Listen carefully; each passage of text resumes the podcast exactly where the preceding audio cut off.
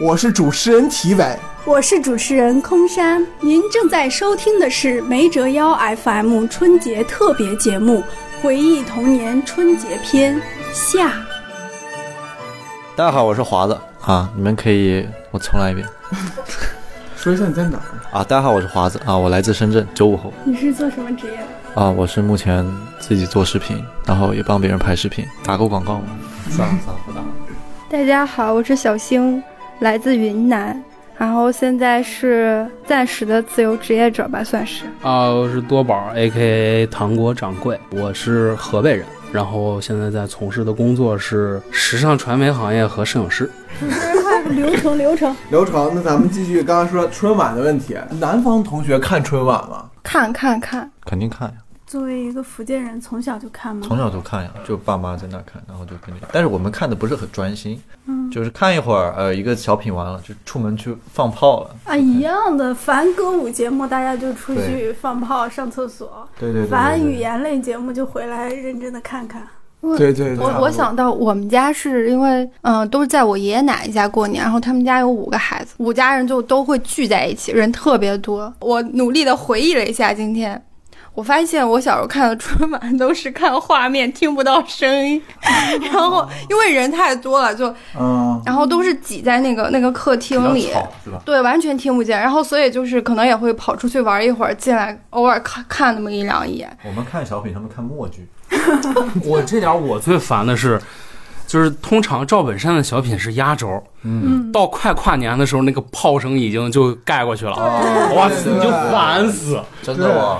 快十二点的时候，那就外面就开始哒哒哒哒哒哒开始放鞭炮了。但有很有好多人都不看春晚。对啊，我真的、我前两很多天南方同学也前是，两天我们碰见小玉，我随口说了一句要啥自行车，然后都是什么意思？那个深圳的姑娘就愣住了，多大？九也是九几年，反正肯定比你大。很奇怪。我感觉好像以上海为分界线，在我的印象里，南方是不看春晚的。是因为他们很热闹，就他甚们有各至种各于，样的其实事儿春晚有很很长一段时间，我觉得对南方不太友好友好啊。比如说我张口就来的上海话就是给你弄几个小菜吃吃哦，这是小品出来了，就是对它有讽刺南方人的意味的，这样、哦，我知道，是不是因为北方太冷，大家都不想出去，都窝在家里？只能看春晚，不然你干嘛对呀？，没事儿干，真的没事儿干。那你们印象最深刻的那个春晚节目是什么？小崔和赵本山他们白演云的黑土，对白云黑土有好多呢，有个系列，他们你最喜欢的是哪一年的？九几年的年份我就不知道了，大哥，反正是对真的不他记们得第一次以白云黑土的身份哦登那就上哦小崔我说知事儿道的节目，啊、名字叫做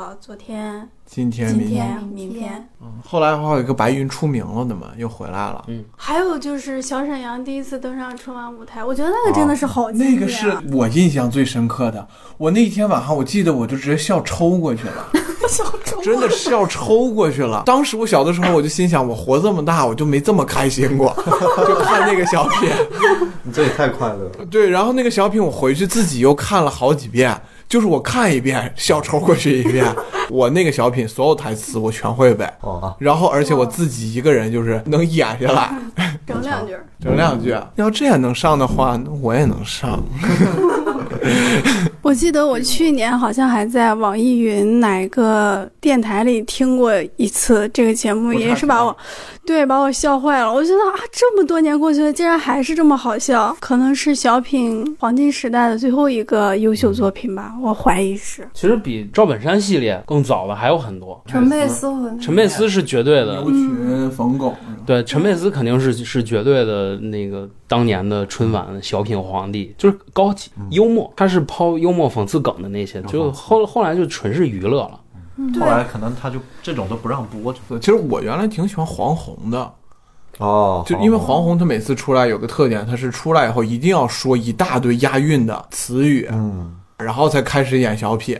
挖就坑埋个土，数个一二三四五，这里的土自己的地，种点啥不如种点人民 币哇，你记得好清楚，啊真。的八十啊！对，就这个前面他也说了，就没要想建设什么幸福生活，就要什么开拓什么，反正就是他每一次都会说一些这以些。前的幽默其实是是会有一些讽刺的元素在，比嗯方说动物园掉到那个，姜昆那期对姜坤然后包括就是那个拿名片儿打牌，嗯，对打哦麻就将都是有讽刺意味的。是，我觉得姜昆那时候有好多的，他那个应该叫相声是吧？对口的相声对，有好群口多相声，对是口那相声个一些社会现象的，比如说往楼上搬钢琴，啊，就对对对是，非常非常取自生活的一些故事，还有在动物园里看老虎。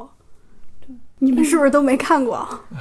我感觉你跨时代了没看过，就因为 我我其实是补的，我把所有的历年春晚哦所有小品相声我都看过哦，啊，还有那个黄宏那个叫什么什么游击队，海南超生游击队超生游击队，那多经典和宋啊！丹丹是的。的，那个可是当时反映的就是也是政府政策，但是他是用这个角度，就是生多了的这种贫困老百姓的这样的一个状态和生活，他对领导的一些看法，对上面的看法，他最后可能还是落于一个歌颂，或者说就是我们放弃这种糟粕思想。啊，对，他是最后是提上去，但是他本身这个角度，我觉得就是现在是不可能。就以前经常是拿一个很小的话题去讽刺一个大的社会现象，有没有看小沈阳在我就是演员上说他为什么不再演哦小我品？看了啊、因为就是每次小品最后的落点都是感动，然后小沈阳是说他就是想让别人开心，所以说现在小品都是先让观众笑，再让观众哭。对对，这确实就没啥意思了。我觉得最鲜明的应该是冯巩吧。作为一个九零后靠前的观众，我感觉我是看着他堕落下来的，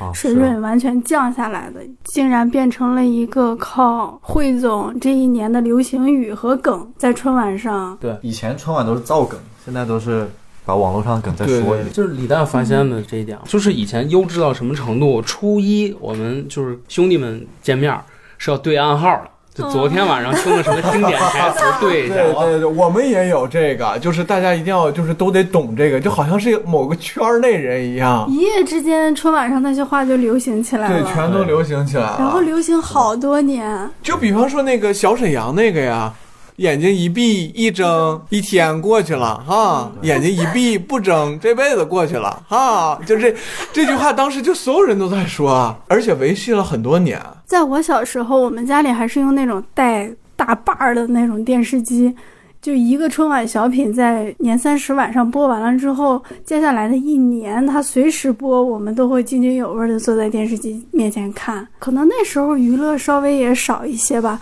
但是那些作品放到今天也依然很好看。我不知道是就是大家都这样，还是就是我们那边是这样。我们是从初一到初七都要去拜访各种各样的亲戚，就不管去谁家，就是电视上肯定是放着春晚对我们啊那就是是这样的都这样。啊，大家都是这样的，是吧？嗯对，就是不管去哪儿吃饭什么的，春晚一直就在那儿放着，你别管看不看，先放着。如果不放春晚的话，大概率在放《西游记》。对，顺便，你们知道第一部《西游记》是多少集吗？反正不是现在的这个集数，是一半儿吧？其实，在当年它是特别长的一个电视剧，二十五集。嗯，就感觉总也看不完，总也看不完。我觉得小时候好多电视剧都是这样，你以为它很长很长，但是我今年我去年翻看了好多电视剧，发现都二三十集就完了，然后那个编辑部的故事啊是二十二集，啊这么短，啊这么短，为什我么以感为觉在我的记忆里，编辑部的故事好像可能是一百多集的那种。对啊？就以前人做电视剧真的是按章节来做，现在全部都是按能插播多少广告来 做。然后咱们啊刚才，你刚才想说那个，除了语言类节目是吧？除了语言类节目，还有没有其他印象深刻的节目？我印象最深刻的是王菲唱《传奇》，那好像是跟不差钱是一年吧？传奇，我印象里为什么是因为爱情？哎，我也记得因为爱情，就是王菲唱的《传奇》，我一直在你身旁。从我我记得是未也是走远王菲你一是看什我么想？起来了，相约酒吧，啊，你那个记忆就是咱这两代人的记忆。啊对对对，那时候你才一岁，离我也有点 远。 他他刚说出来，相约酒吧，是吧？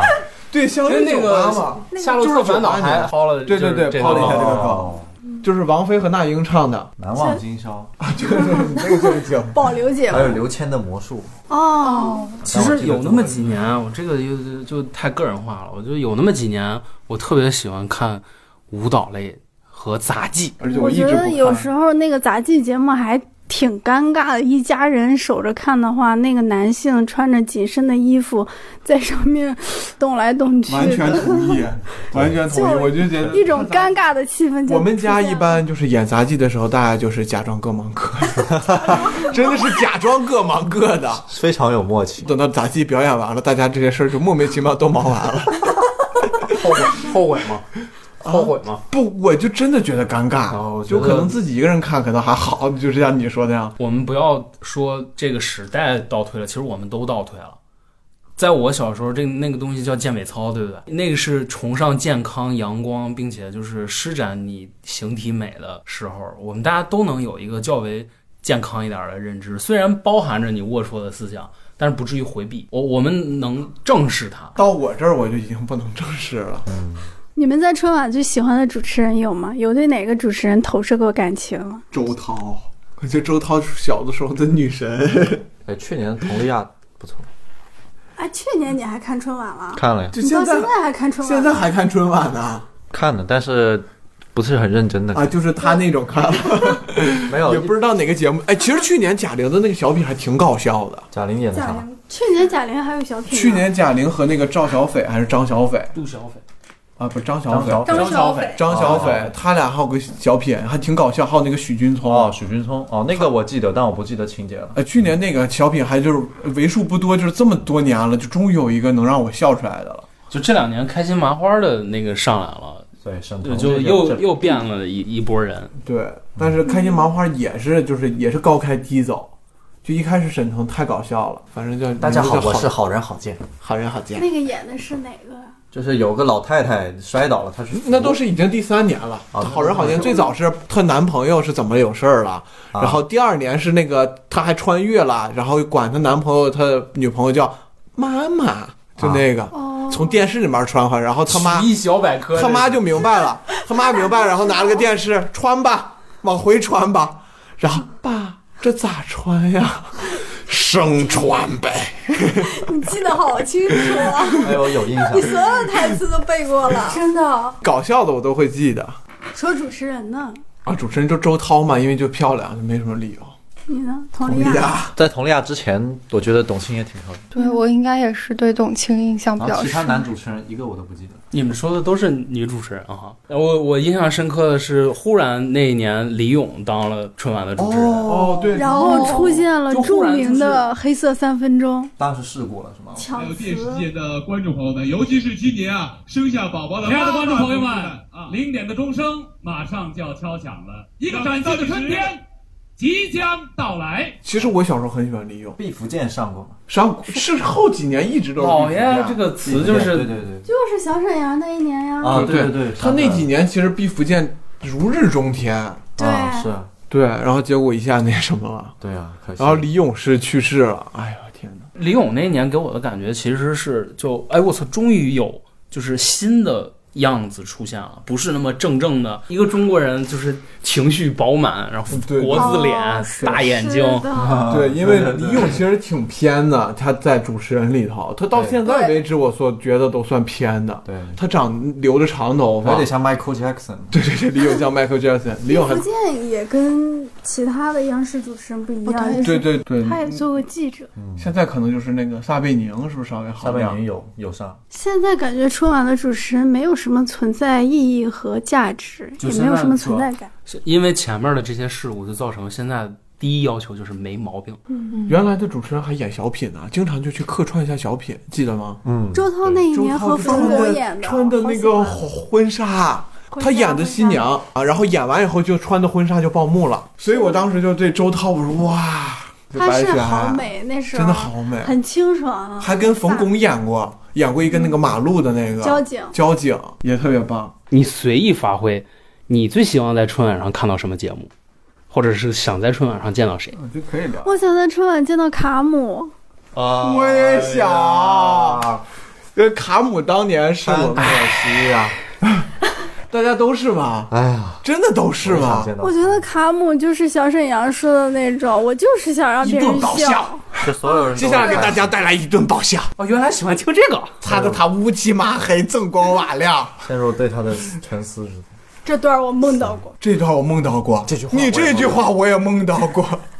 绝了！我 就大嗯卡家都姆是真的，卡学家，原来大家都是卡学家。我因为一个卡姆，就是直接就误了一个面试， 而且在我大四的时候 我，前一段还专门去找那个录音，因为节目上肯定截掉了，我专门去找录音里面还有没有也给截掉了。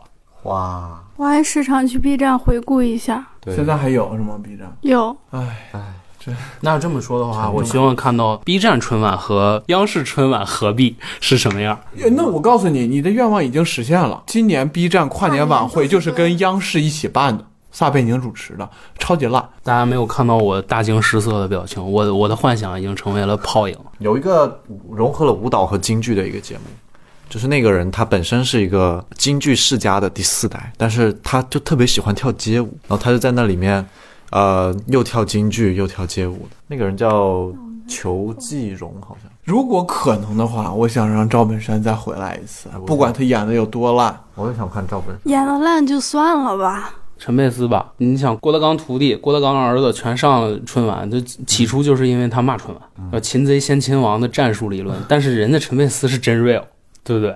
对，就跟你春晚不对付，就这辈子就再见了。在我心中，他才是春晚之王。陈佩斯二零二零年好像和春晚有合作一个综艺吧？这个节目是央视的全新喜剧传承类综艺《金牌喜剧班》，首发导师就是陈佩斯，但现在还没有播出，不知道是什么情况呢。哦，这其实有一个稍微 tips 一点的一个理论，就是没有小崔的实话实说，就没有了小实话实说；没有了老毕的我要上春晚，就没有了我要上春晚。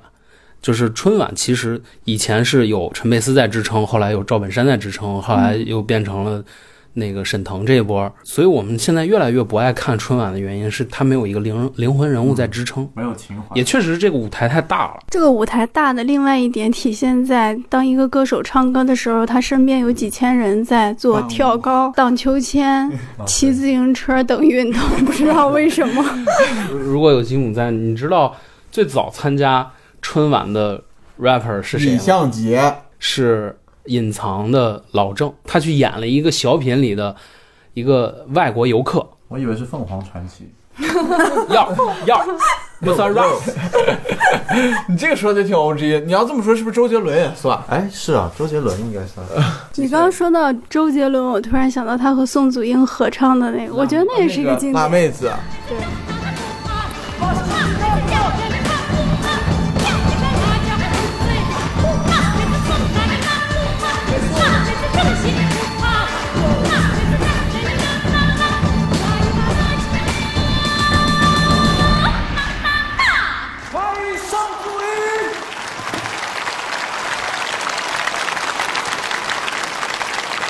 你们平常什么时候收压岁钱？过年统一答案。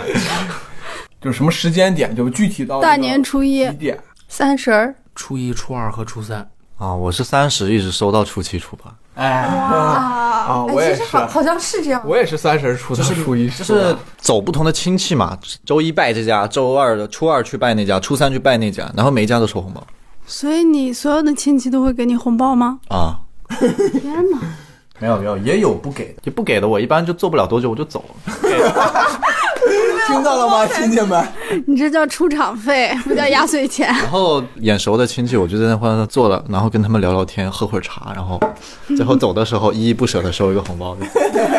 中国人收红包最搞好玩的就是，明明每一个人都期待红包，但是只要收过来就啊，我不要，我不要，我已经长大了。 哎，真的。然后长辈明明也不想给，就你一定要要红包，要红包，硬塞。对，啊！你们还玩这套，我们那儿没有，吗就哎我给就接这着。这点儿我就特别好，我就一年四季都可能都没有那一天说的谢谢多。来个红包，谢谢，完事儿，你知道吗？对，哎多感你们红包就是你们收红包就只是就是没有特殊的这个行动要磕头吗？啊，磕头呀什么之类的。没有没有多就是有一些祝福的话，就我对我姥姥和我姥爷就是鞠一躬，啊，这个是必须的呀。会说什么呢？祝姥姥姥爷新的一年身体健康，万 事如意，福如东海，寿比南山。你看这一套就已经熟练成这样。我们家 老人不给红包，就都是什么叔叔伯伯、姑姑之类的会给。你说的老人指的是就爷爷奶奶、外公外婆哦，我爷爷奶奶会给，就是悄悄的塞给他的孙子们。 对你你的意思是说孙女儿就没有对，啊？其他人那也你不怎么知知道，道的呀？没给你敲敲伞呀？就被媳妇儿们看见了。有些家庭会是这样的，就想多给你，但是又容易挨吵啊什么的。偷敲那敲给。你们至今还在收压岁钱吗？我现在就只有我姥姥姥爷，还有我那个大舅、我大姑给我，其他人都不给了。你呢？没有了，工作了就没有了。我们家里边儿是有说法，就是只要孩子不结婚就得 给，嚯，嗯啊，他现在还没结婚呢。但是但是就是我也到了该给的年龄了，该给别人的年龄了。啊，对，嗯，你们要给长辈压岁钱，没有，没有，没我们有会给那个比较年迈的老人，比如说我奶奶会给奶奶红包，那你给过吗？哦我没给过。那到底是谁给？呃，一般都是我爸、我妈他们给给多少？一两千吧，差不多。我上次去过年的时候，我去找他玩儿，嗯，然后他们有一个特别的东西是红包树，你不想展开说一说吗？就是广东，就是那种橘子树啊，哦那种大概半人高，一米五左右，应该叫发财树吧。然后是会挂很多红包，里边会有钱吗？会会有一块钱一般，就一般很多那种小区楼下会放一颗或者放几颗，然后大概有几十个红包吧，一般没有人会拿，有的小孩会把里面的一一两块钱拿走，就一般就一块钱、五毛钱这种，不会都是硬币，不会包很多这。个是不是就是摇钱树的由来？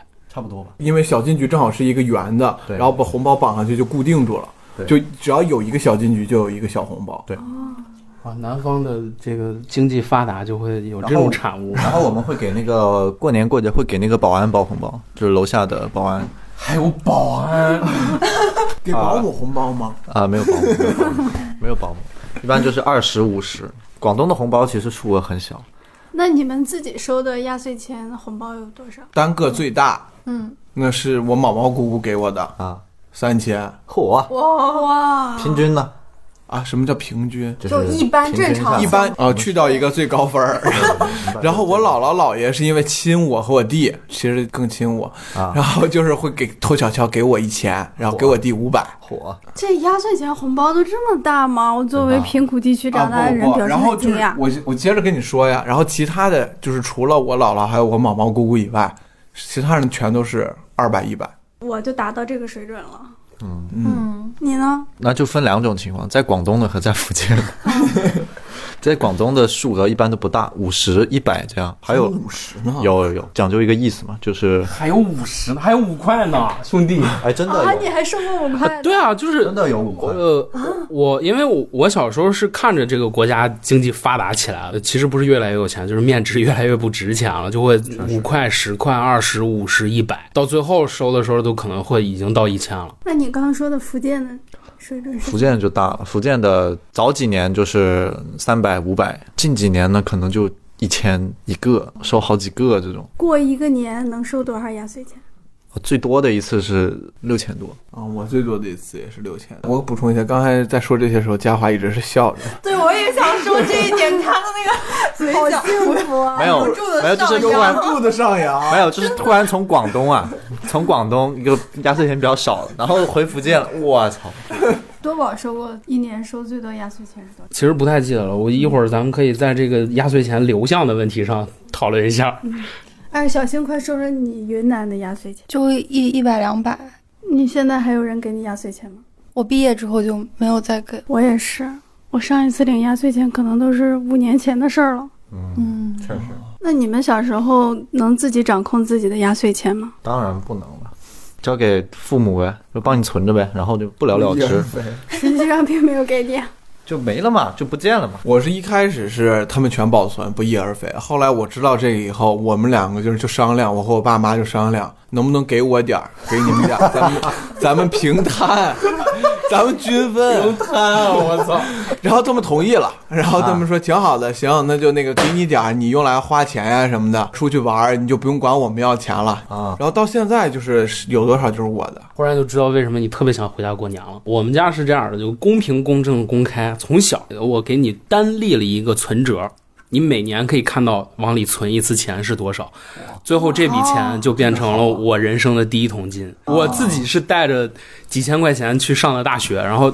从我上大学那天，这个存折就交到我自己手里。哇，其实你这个是最 这有个意很义有的。借鉴这意义。个哎这这个个教真的育，很好我觉得然后对，然后之后我就形成了一个习惯，我的这个存折里的钱以后只能比这个数多，不能比这个数少。现在翻了多少倍了？啊，没有，就就最近这两年经济状状况不太好，就没有再突破。小星呢？也是最开始都是给我爸妈了，就他们也是说存起来了，然后后边就基本就是数量也不太多，基本上大学之后那些钱就用于比如出去玩儿、出去旅游什么的，就都是用那些钱。我拿着第一桶金做了个生意。我上大学那个地方是艺考的地方，我就拿着这个钱去租房，然后再转手租给艺考生。赚差价，哦这商业头脑，这个厉害。厉害啊这真的。当时生意成功吗？没亏本儿，就赚了一些回来。这是相当于你还在学生时代就做的一个生意。刚上大一头头一个学刚期上嘛，大一就有这样的头脑厉，害对了，真的，嗯，然后拜年你们怎么拜啊？拜年我们那里可能复杂一些，我们那分院儿，所谓的院儿，比如说我爷爷和那个人的爷爷。他俩是同一个爷爷，这就叫一个院儿了，就是一个小家族。然后大年初一是所有的男性，一个院儿里一个小家族的男性集体去挨家挨户的拜年。先拜的是上供的那个桌子，对，那个供放在谁家就去谁家拜年。我们会在大门口放一个树的躯干，还有席子，方便他们下跪。供桌那个房间的门是打开的，他们就在门外下跪，然后喊拜年啦，就拜年，然后再给家里的老人拜。然后妇女们呢，就是也是一个院儿里的，大家小家庭出动去别人家拜年，大概是这个样子。这点儿挺不一样的。我就我刚才说嘛，我们是共产主义无产阶级家庭，我们是厂区的为单位的，组织一个东西叫团拜，为了反对这个辈分和官僚，因为住在这个院子里的人都是一个。单位的人就会统一一个时间到公司去，一大礼堂，所有人一起拜年啊！你过年一起好拜是怎么拜？就其实是大家都见一面儿，我们那边好像没有什么特别的，一般大年初一好像一般是在自己家待着。啊，啊，不出门拜年吗？我觉得我们家好像比较随意耶，不是是地方是有讲究的。第一好像第一天是在家，第二天是走亲戚，所以头一天你会在奶奶家，第二天你会在姥姥家。我们那边回娘家要协调好几家人的档期才能回。档期 对，不是说你想回就能回的，因为比如说我有俩舅舅，所以两个舅舅是要轮着来。今年这个舅舅代课，然后下一年另外一个舅舅代课，所以你就要协调时间。因为我舅妈要回她的娘家，嗯哦，然后我妈如果要回娘家呢，还要协调我大姨的时间，因为我大姨也是那一家的姑奶奶，他们两个要一起回去，所以也要协调我大姨的时间。原来如此， 就是要我姑回我奶奶家过年，就要协调呃我婶婶儿和我妈的时间，就是你俩先不要回你们俩的娘家，先让我回我娘家， 是这样。我们那拜年就随便走，去了然后就在那喝茶，对，喝个一小时，然后再走。哦，喝完茶就走了。 你就是你走到哪儿都有泡茶，然后走到那种村子里，就是比如说这个他们门都会打开，然后就能看到里面一群人在喝茶。然后有的时候走走，我都不知道那是我们家亲戚，我爸爸了，哎走，那个是亲戚，然后进去喝茶，然后喝完茶拿个红包走了，喝茶拿红包，简单。一气呵成就走了。因为我们是一定要吃饭的，所以吃饭就面临一个问题，就是午饭和晚饭，也就是说一天只能拜两家。啊，你得分配一下，我爸的老家 是累啊！巴盟，对，开车开两三个小时，然后去那儿待个一两天，然后一般都是你们都在人家别人家住下呀？有时候住三天呢，住两天的原因是因为我和我妈要着急回去，然后我爸，因为我爸就很想在那块儿多住几天啊就是他们都是那种自己家的平房，嗯，然后平房这块儿是羊圈，然后这块儿养就是乱七八糟养的牛呀什么的，就是在那种草原上，就也不是草原，就是一个，反正就是四周根本就没有人，啊，就你在那个地方就是鸟不拉屎，但是空气特别清新，然后就睡在炕上。一般我就不想回去，因为我在那块儿我啥都吃不了，他们都吃羊 肉，哦我吃我不吃羊肉，我这就方了祖了，就 这简直了，那你能吃啥？就吃吃啥也不吃。我一般一回去我就不吃饭了。火啊，要不就如果有方便面的话，就煮方便面。这我小的时候，我在那块儿真的就是饿两天，别人过年你在那里修行对，就就我真的没没办法吃，我我一闻我就吐。啊然后去完这个以后，因为我姥姥是雇养哎的，呦，再去我再去我姥姥那块儿，住原来是也是睡炕上，大家都有钱了，就开始给我们订个房，我们就住在宾馆里，就住宾馆也住，就不能回去吗？不让回，就因为第二天早晨还有个还要早吃吃早点的活动，哦吃完早点吃个午饭，下午回。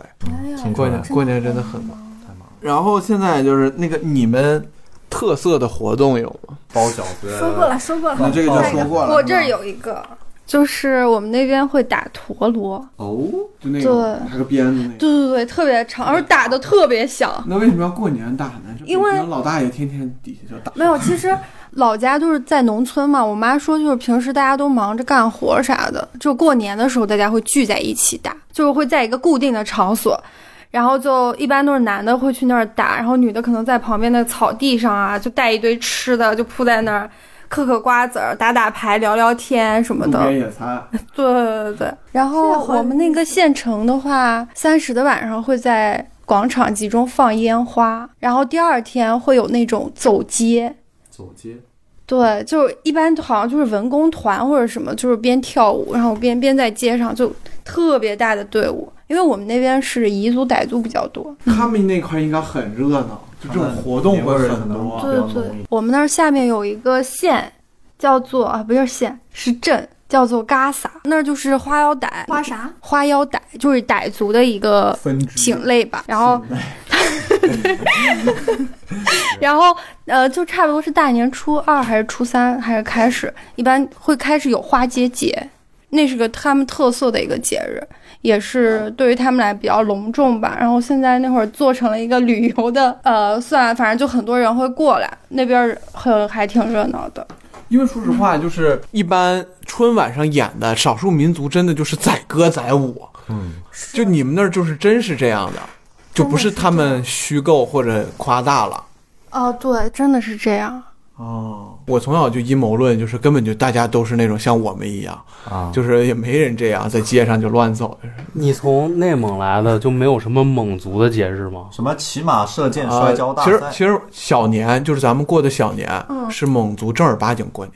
哦，哦这个是一个 tips。那一天叫火神节，因为蒙古族是祭火神，火神节那一天是火神的诞生之日，然后就是蒙古族就会就会在那一天庆祝各种各样的活动，围着篝火呀什么。但具体的我也不知道，因为我也不是蒙族。关于习俗那个，我想到一个，我们家还有一个大年初二的时候吃鸡，但是会杀公鸡。专杀公鸡？对，因为要看鸡卦，鸡啥？卦是什么卦就是八卦的那个卦。哦你们真的信的怎么这么多呀？就是初一是因为弥勒佛，所以不杀生；初二因为八卦，所以要杀鸡。不是不是，是这样，那一天会杀一只公鸡，吃完了之后是取它那个大腿上边儿有一一段骨头那个部分，但我不知道具体怎么看，就是好像那个骨头会有一些什么类似暗示痕痕迹之类的吧。反正每年就看到我奶奶和我爷爷戴着老花镜，然后 拿牙签先插在那个孔上，然后就怎么看怎么看，就主要是看呃未来这一年可能大概的。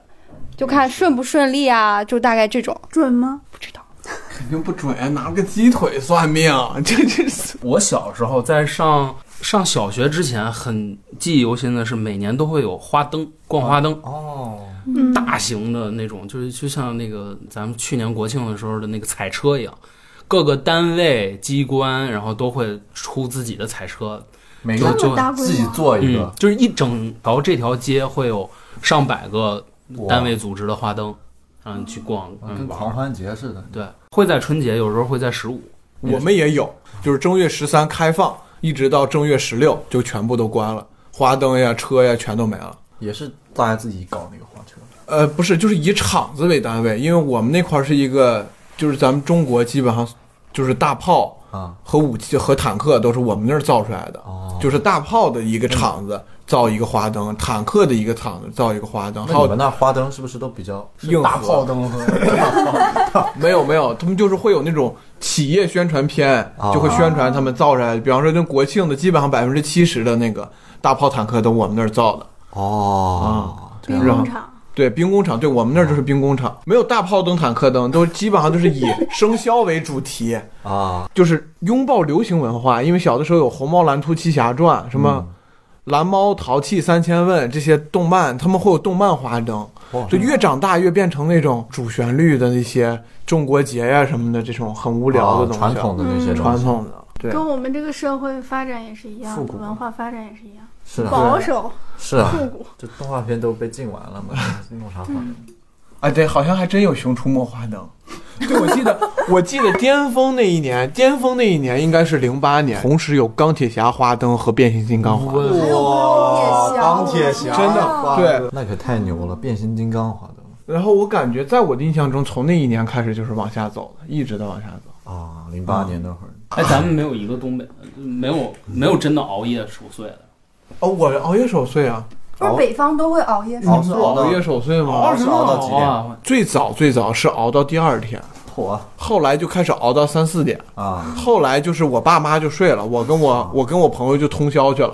啊，去网吧啊、不是，就在家里面拿电脑跟他们通宵。哦就我小的时候不，就是这是我唯一一天能通宵玩电脑的时候，光明正大，光明正大。那时候怎么跟你说的这个事儿？就是你要一一晚上熬夜不睡觉，就是说得熬夜呀，过年需要熬夜，然后家里面灯也不关，然后大家也不睡，就也那会儿也没手机，然后那会儿大家干嘛呢？我可能就是看电视，因为我这样的话，春晚播完我就播到六台去了，看一晚上电视。都说守岁嘛，我就想知道这个年到底长啥 样。因为啊，我知道龙长什么样，凤长什么样，麒麟长什么样，然后我我操，这个年到底长什么样？但是就没有熬过一个晚上，就都睡着了。哦，我记得小时候有一部电视剧，好像是范文芳主演的，里面就讲到了年兽这个东嗯西。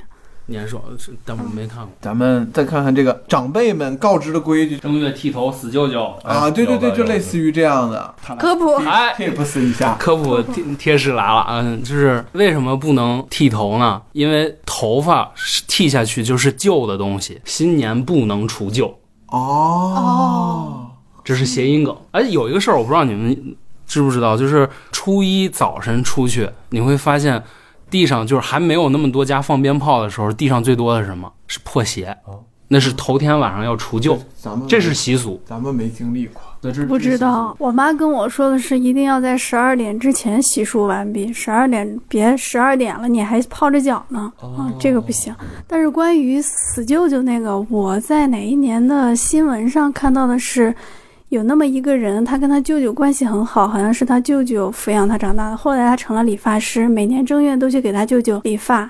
叫做思念舅舅，后来他舅舅死了，这是童话故事吗？不是，就是说这也是一个谐一个谐音梗，然后被误你读了嗯们。那儿呢？有没有什么规矩？不知道。除了那个剃头那个，百无禁忌吗？好像是没有。我们那边好像也没有，但我们家那边就是会烧香，不能让它断，就会熄灭。供桌上的香吗？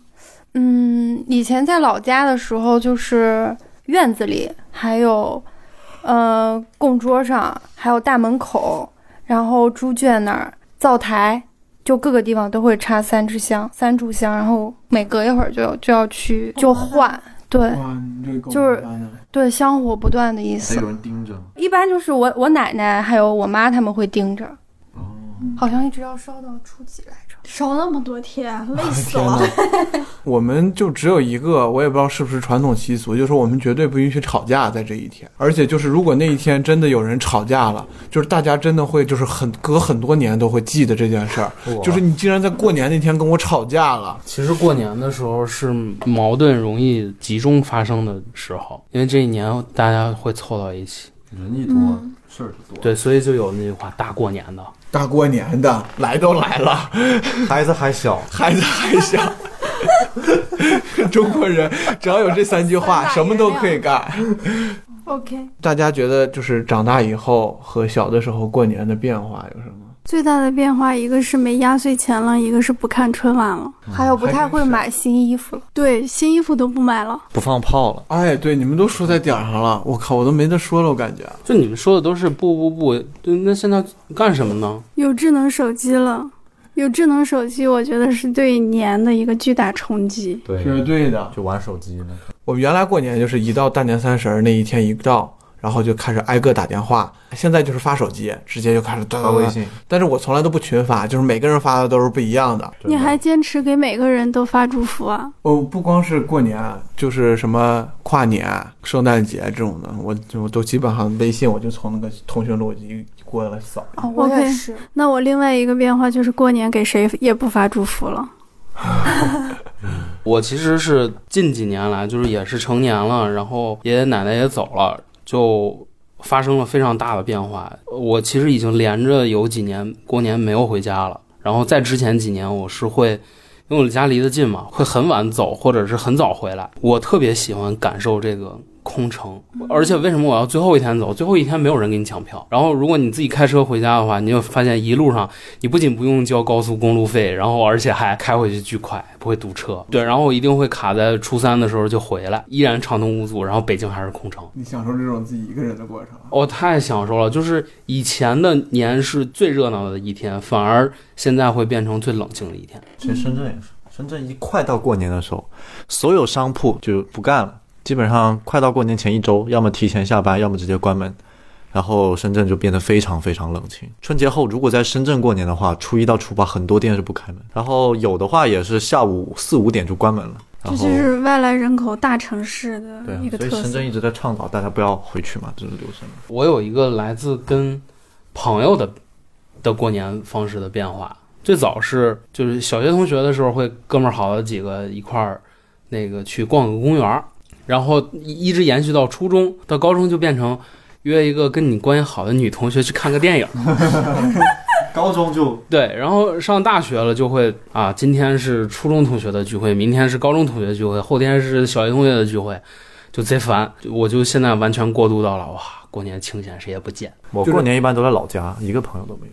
就你你、啊，我小时候就是这样。我小时候就刚放假就被带回老家，然后我在老家基本没有朋友，就每天守在家里和我弟弟妹妹玩。告诫一下年轻人们，就是如果这两年你们参加同学聚会多，就意味着过两年你们随的红包份子钱就多。我靠，那不就说我呢吗？我我过年就是极其容易参加同学对，就是因为我是一个比较对同学或者校园环境比较冷血无情的一个人，我不愿意参加这些同学聚会，所以你们他妈也不用跟我装熟。你们结婚的份子钱，老子就是不随。我 靠，这么啊有一个同学加了我三我也年不是没说话，然后三年之后发给我一个信息来参加我的婚礼吧。哦 man，这 个就很尴那尬。那我的朋友们、同学们都很好哎，就是即便加了微信，平时不说话的，就是结婚生孩子也不会给我发消息，一般就是都关系好一点儿才会说，哎，你有没有时间回来啊？能不能来参加？如果说哦，我可能回不来，那算了，就后续不会再找我。那你很幸福哎呀！对，我也觉就得其实我是特别反对这种跟你假熟，然后因为你是他的同学，他就凑你个人头要你个份子钱。但是真跟我熟的，有一次结婚，两个人，一个是我五岁认识的，一个是我六岁认识的。我过去之后，男方女方各随一份儿，跟我不熟的就再见。 OK，还有啥？哎， 还有啥？就是你们今年回家过年吗？我回目前是回，不知道过几天会发生什么变化。你们做核酸检测吗？已经预约好了，需要预约吗？需要提醒大家，在北京幺幺四平台微信公众号可以预约核酸检测，可以按照距离搜索离你最近的医院。能回就回吧，就怕回不了回不去。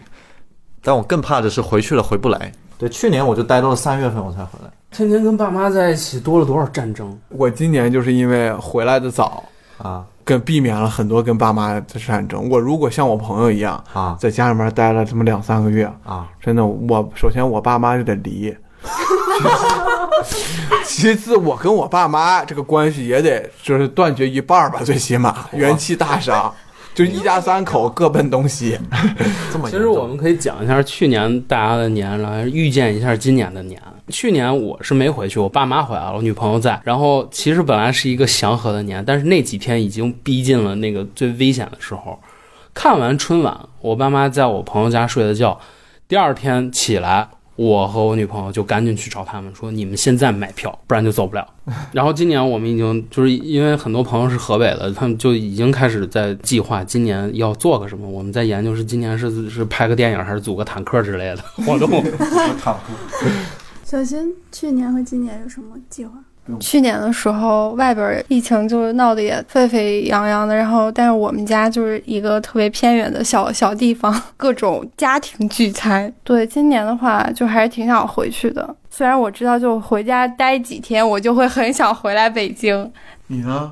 我去年回去的比较晚，回来的特别早，因为我的小猫咪在北京，我怕我再不回来，它就我就一直回不来，它就饿死了，所以我大概初四我就回来了。啊，有有一年我在北京初一上午走的，然后初三下午就回来了。就那年我就变成了接收朋友那个小动物的， 对哦， 寄养对，我当时我家养了，我照看了六只猫，两只小飞鼠，还有一、啊一条狗。养养得过来吗？今年你很有可能也接受到这个重任现在得到的信息，大家都不回去了。哦，哦，我还想起来一件事，儿，去年我是二月初回北京的，然后我是下午的飞机。那天从家要走之前，我爸妈带我去了一趟 菜市场，他们就觉得你到北京之后就直接打车回家，然后不要出门了，然后就担心我可能买菜什么不方便，然后 让买了很多菜让我从云南带到了北京，云南你对确实帮上忙了吧？应该。帮上了，而且就也很好吃，只是那个过程很很辛苦。然后我就记得过安检的时候，一个包人家都打开了，然后就看就问我这是什么呀？我说米线。下面呢，我说那个是白菜，那个是莴笋，然后那个是蒜苗，什么什么。哦，好的，然后又给我放进去，你走吧。你这样一说，我想到我来的时候也是，我弟弟开着车带我去那儿的一个大超市，采购了好多好多东西。因为那个时候有很多超市被抢光的画面，然后对对买对菜很贵的截图。货架都空了，事实上并没有，那时候特别享受逛超市，因为那时候其实好像唯独开着的，并且你出门有必要的是去超市，从来没有如此细致的逛过超市，有时间慢慢欣赏每一件产品。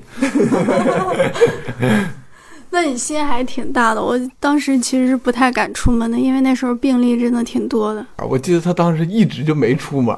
因为我自己也比较宅，我属于那种我记得你第一不发天，生火灾，我可以永远在家里待你着第一。天出门是不是就是咱俩就在一块儿，就是跟我出来？我都忘记了，好像是。我今年疫情也是因为我特别晚回去，然后特别早回来。特别早回来的原因，他是因为猫，我是因为就是我们领导危言耸 听，说你就赶紧回来吧， 要不就得隔离啊什么的。我说那我赶紧得回去啊。但是那段时间就憋得已经不行了，就经常去北京的各个公园我全逛。当时逛公园就真的超爽，就是公园一个人都没有，从来没有那么细致的逛过公园。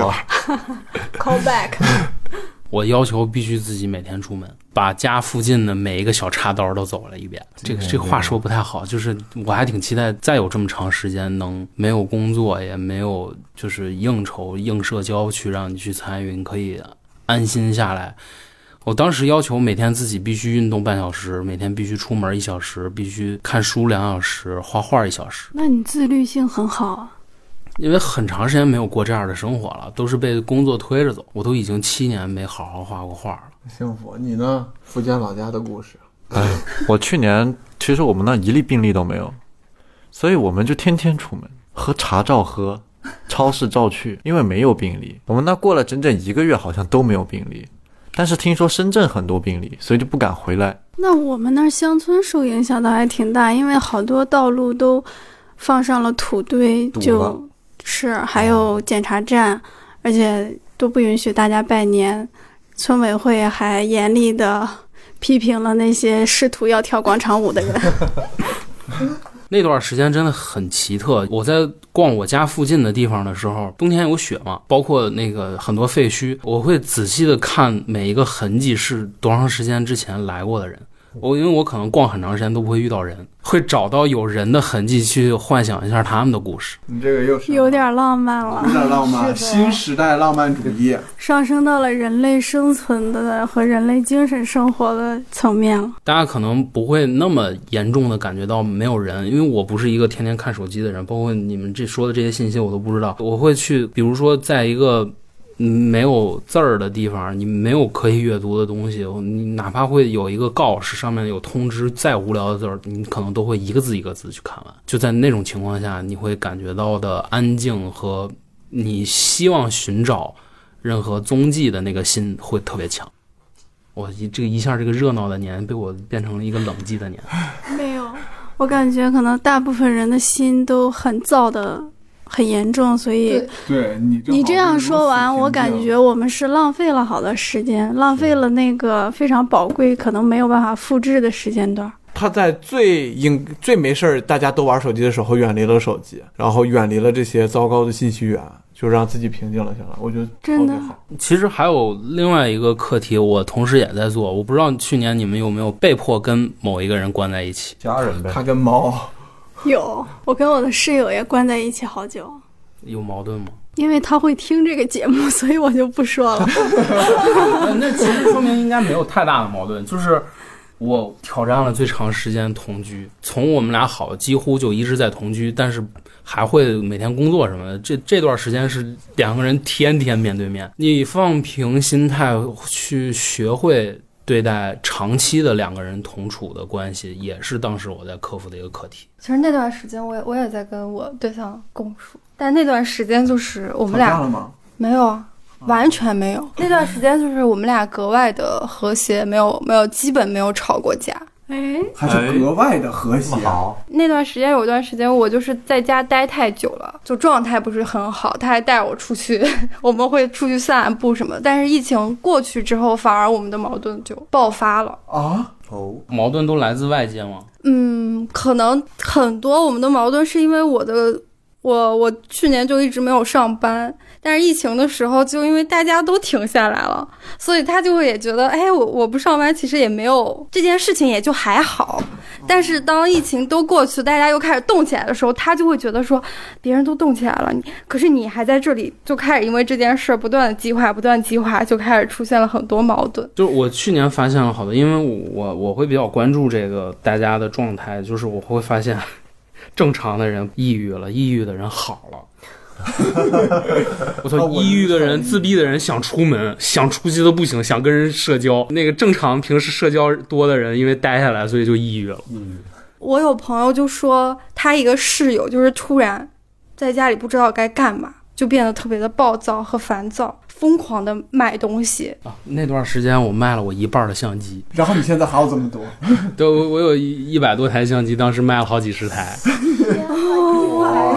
一百多台好他他是相机收藏爱好者，就是我会对嗯不同样式的相机都感兴趣，都买。买了之后发现啊，有重复类型就买了，那证明你很有钱呀，也不是那些相机很便宜，我就大到几万块钱，小到十块钱。十块钱还能买一个相机你会收的话，你闲鱼会能收到的。一切皆有可能。哦，哎，这个就是你们可能还家里面什么能锻炼什么的，我当时就挤在我的一个十平米的房子里头，然后有一个两平米的阳台，那就是我每天的空间，只有一个床、一个桌子、一个椅子、一个衣柜，然后一个阳台，就是真的啊。然后我这个人有多爱说话就不提了，我觉得今年如果再有类似的情况，我给大家两个建议：一呢是有有安排、有目的性的去做一些准备和就是给自己定一些项目；二一个是千万不要一直跟一个人在一起和一直自己在一起，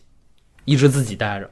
我讲一个比较极端一点的例子，就是这个怎么说呢？在湖北武汉的一个别墅里，他是会计，守着公司的别墅，然后有账也有钱，就被这个事儿新闻是没有爆出来的，就是就被那个全身穿着防护服自称是防疫检查人员的人闯进家门谋杀了，所以这个也是自己待着的危险的原因之一。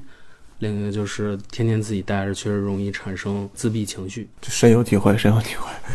好，我们这一期，我们平常没嘉宾，这一期一来就来三个，就是说的还挺热闹的，对话感也挺强的，不像我和我和空山平常两个人抓紧时间吭吭哧哧的。 反正就希望大家今年新年快乐，不管你是一个人过年，还是跟你的伴侣过年，还是回家过年，都希望你身体健康，不要发生任何事。二零二一年，招财进宝，平安喜乐。 OK。拜拜。拜拜，做完了。与龙歌共举杯，萍水相逢做朋友。世间相聚不容易，请你再饮这杯酒。好好贤弟情相逢，一见如故说风流。是好兄弟，今夜与你喝个够。